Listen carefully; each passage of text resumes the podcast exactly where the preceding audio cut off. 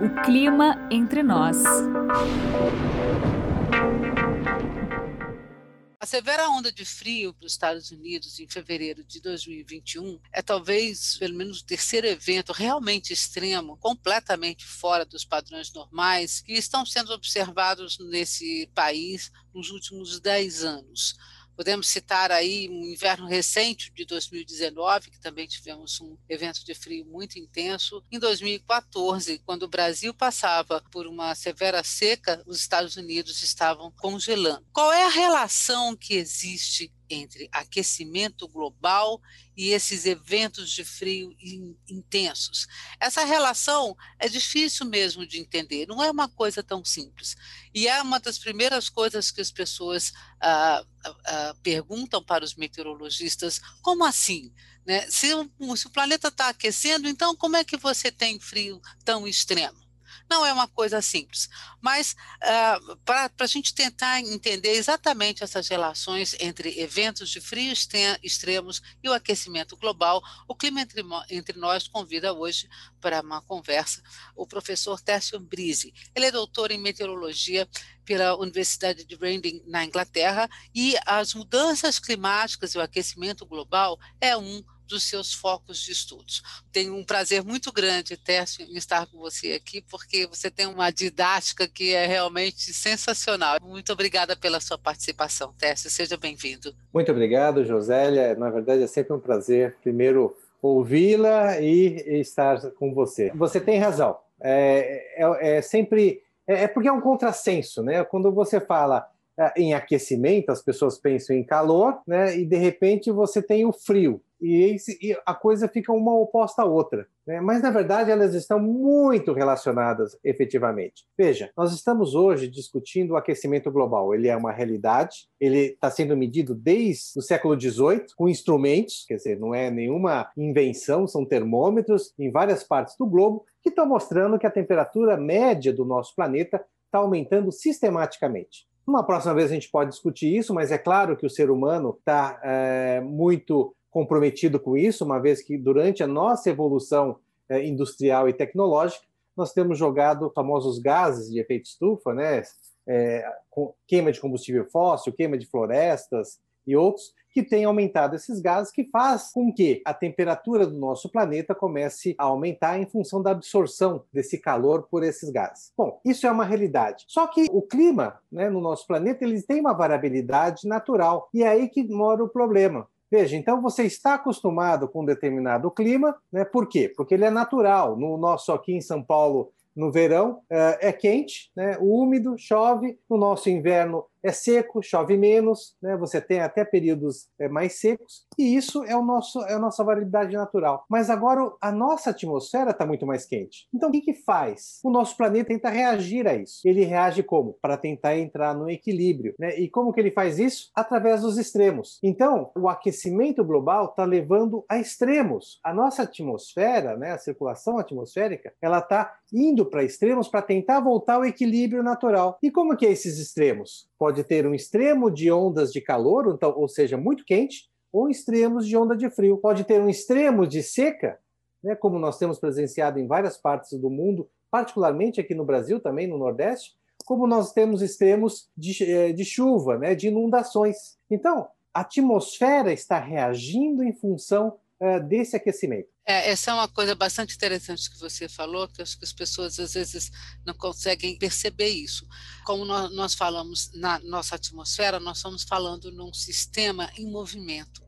Né? Isso, ah, um, um, sistema em movimento, um sistema que ele tem aquecimentos diferenciais, eles têm proporções eh, eh, de água, de terra diferentes, eles têm ventos diferentes, eles têm pressão diferentes. Então, o que nós estamos dizendo é que essas coisas que movem a atmosfera, quer dizer, a temperatura e, consequentemente, as pressões atmosféricas, os sistemas de pressão atmosféricas, ah, eles estão, estão se modificando. Então, algumas coisas que nós achávamos que há 50 anos era daquela forma, hoje eles já não estão exatamente como aquilo. É como se nós tivéssemos que, talvez daqui a alguns anos, ou já começando a fazer, um outro tipo de, de média planetária. Quando nós falamos, por exemplo, Isso. em climatologia, nós falamos justamente o clima, que nada mais é do que esse conjunto médio de diversos tempos. Né? A média de todos esses acontecimentos num longo período. Então, talvez nós tenhamos que realmente assim uma climatologia pré e pós esse aquecimento global, que nós já estamos aí uh, agora numa luta muito grande para tentar ficar abaixo dos dois graus. É uma corrida efetivamente contra o tempo, mas essa aí é uma outra história.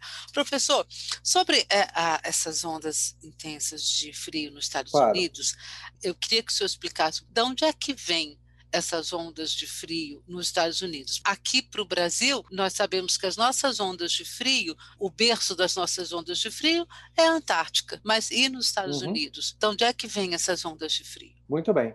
Na verdade, aqui na América do Sul, elas vêm da Antártica e entram pelo continente. E aí, uma coisa importante é o seguinte: se, você, se nós olharmos a configuração da América do Sul, pode ver que ela é quase triangular, onde o, o, o, triângulo, né, o vértice, o vértice. menor, está ali voltado para onde? Para os polos. Uhum. Né? Ou seja, e cercado de água dos dois lados. Então, na verdade, por que, que nós não temos esse mesmo é, é, é, frio aqui, né, como tem nos Estados Unidos? Porque lá, se você notar bem, também é um triângulo.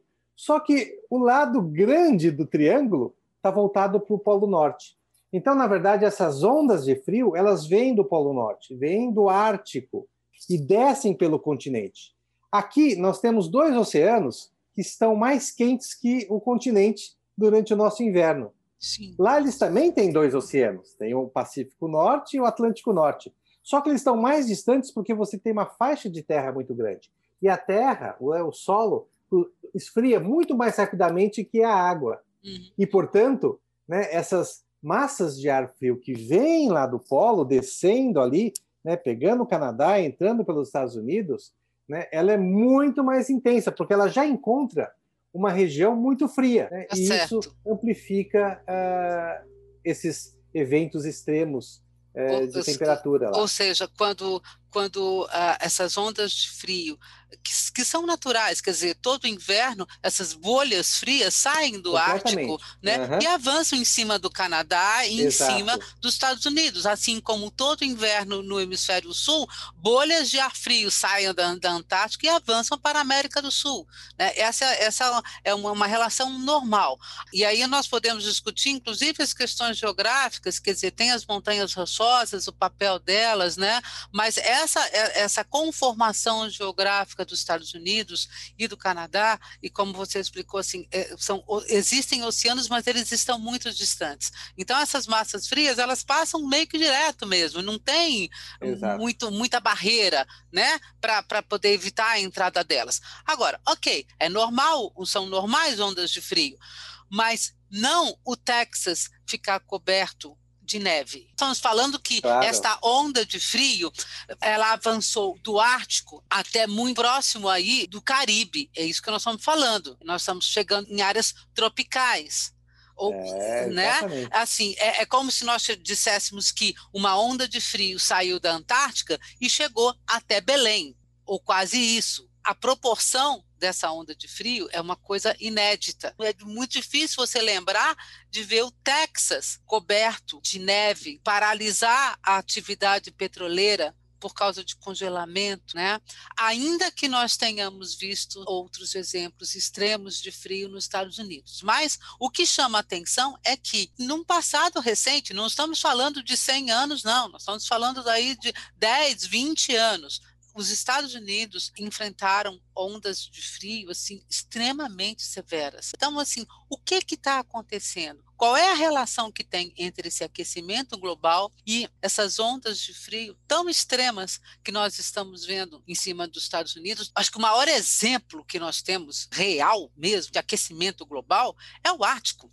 Porque uhum. é uma uhum. coisa muito impressionante. Você vê o que está acontecendo, assim, a perda de massa de gelo perene, as mudanças de temperatura na Groenlândia E isso está muito fácil da gente perceber, está ali na sua cara, você está medindo isso. É, ano a ano, os invernos cada vez com menos gelo, congelamento oceânico, inclusive, menor, e isso certamente mexe com, com, a, com essas ondas de frio. Né? E aí também é, é a pergunta que você faz: bom, mas se o gelo está tá diminuindo, né? então por que, que essas ondas de frio estão ficando tão intensas? Então, vamos tentar entender, e aí eu peço a sua ajuda, Técio, como é que essas coisas se relacionam? De uma forma muito, é, até muito simples, na verdade. Né? A atmosfera está aquecendo quando você tem um inverno, você sempre tem um contraste maior entre o polo né, e a parte mais tropical. Veja, durante o inverno, né, particularmente no hemisfério norte, é, o que acontece? Você não tem raios solares incidindo no polo. É por isso que ele esfria muito. Uhum. Né? Então você cria o que a gente chama na meteorologia de gradiente, essa diferença de temperatura norte e sul. Como você está com a parte tropical aquecendo mais, né, você aumenta exatamente essa amplitude. Então, aquelas bolhas naturais de ar frio que entram ali pelo Canadá Estados Unidos, elas tinham uma determinada intensidade. Né? Isso era o natural. Agora, com o aquecimento e com o aumento dessa diferença de temperatura, elas são muito mais intensas. Então, antes elas podiam ficar até a metade do caminho, porque elas iam, vamos chamar, de iam derretendo ao longo do caminho, mas hoje elas se mantêm mais intensas e conseguem chegar até mais baixas latitudes. Né? E com isso, você traz aquela quantidade de, de ar frio né, do polo até mais baixas latitudes. Então, na verdade, o Ártico está derretendo. Né? Isso são dados. Ele não consegue mais voltar ao seu volume normal depois de um, de um período de verão. Né? Ele derrete no verão expande no inverno. Só que ele derrete muito mais do que ele tem expandido. E as projeções para daqui a 20, 30 anos é de que simplesmente durante o verão ele vai derreter tanto que você não vai ter mais aquele gelo no polo. Você vai poder, inclusive, andar né, para cruzar de um lado para outro de navio ali pelo polo, pelo polo norte. Então, na verdade, esse aquecimento vai estar tá alterando essa quantidade de gelo e, portanto, vai estar alterando de novo a circulação. E o que nós estamos vendo é aquilo que eu disse no início: simplesmente uma amplificação da variabilidade natural do sistema. Ou seja, se já tinha essas bolhas naturalmente, elas agora estão mais intensas e aí elas conseguem chegar até mais baixas latitudes. Isso ah. tem ocorrido direto ao longo desses últimos anos. E veja, se você pegar uma estatística, vai ver que esse, esses eventos extremos de frio e de calor também, mas isso é uma outra história, um dia a gente conta, uh, coincidem com o quê? Com esse aumento mais intenso de aquecimento da atmosfera nos últimos 30, 40 anos. Então, uma coisa está muito intimamente ligada à outra outra coisa que as pessoas realmente não conseguem entender é, ok, então se nós temos esses invernos tão mais rigorosos, como é que a média da temperatura global continua ah, subindo. É, aí eu acho que talvez seja uma, uma falta de entendimento das pessoas que o aquecimento não é, é, é igual o resfriamento do planeta não é igual, e nós estamos falando que, na média, embora você tenha esses eventos extremos, na média, a temperatura da atmosfera está realmente aumentando. E é muito difícil das pessoas entenderem, né? Essa sutileza, nós não estamos falando vai a média vai aumentar a 30 graus. Não estamos falando disso. É, nós estamos falando de um grau, nós estamos falando de meia, meio grau. É um sistema extremamente delicado e que em pouquíssimos anos, se você considerar o história de civilização, nós estamos vendo assim que em muito pouco tempo esse aumento foi muito grande. E nós vamos ter que conviver com isso. Agora, nós temos com esse aquecimento alterações das grandes circulações de vento, é isso? Exatamente. Na verdade, é, o, o sistema de circulação atmosférica, os ventos, eles estão se adaptando a essa nova realidade, essa nova diferença de temperatura. Você colocou bem, acho que as pessoas não têm esse sentimento, né? Porque, puxa vida, mas se está tão frio, na média podia diminuir. Mas, na verdade, onda de frio intensa ali no, nos Estados Unidos, na América do Norte. Mas se você vai para outras partes do planeta, você está tendo ondas de calor intenso, ondas quentes E, portanto, você está diminuindo ali, vamos supor, um grau, mas você tem outro lugar que está aumentando dois. E aí, quando você subtrai, né, dois menos um, você tem um. É por isso que você tem esse aumento médio de temperatura. E ele não é homogêneo. Enquanto a gente está falando, por exemplo, Uh, no Brasil, por ano, a gente, em algumas regiões aqui do Brasil, você aquece um grau e meio, dois até. Lá na Ásia, na, no norte da Ásia, eles têm tido um aquecimento da ordem de 4, 5, 6 graus durante a mais, né, no verão deles. Tanto é que eles estão perdendo gelo. Há regiões ali na Ásia que simplesmente, onde não havia agricultura, agora tem. No Canadá, que nós estamos mexendo, é falando, é a mesma coisa. Né? Onde havia gelo permanente ali, ele tem desaparecido e regiões têm uh, sido utilizadas para agricultura, onde não existia por causa do frio. Então, na verdade, o que nós estamos vendo é essa variação de temperatura inhomogênea, ou seja, diferente para diferentes regiões, só que quando você soma tudo, né, você tem um valor positivo. E é esse valor positivo que nos preocupa, porque se ele continua né, crescendo, nós vamos continuar modificando o clima. No início você falou uma coisa muito importante, João, porque você tem o pré-clima, né, o que tá, o tinha antes, e depois você tem o pós-clima. E o que nós estamos vivendo hoje né, é exatamente a transição disso. Né? Então, a discussão de que se está aumentando a temperatura, a gente tem que parar de aumentar para não para acabar com essa transição e ficar num outro estágio do clima. Então, mesmo termo mudanças climáticas, né, na verdade, é, o, o, correto mesmo seria a transição climática que nós estamos sofrendo. Você citou agora há pouco, quer dizer, o Ártico está diminuindo cada vez mais a sua massa perene de gelo, não de forma tão severa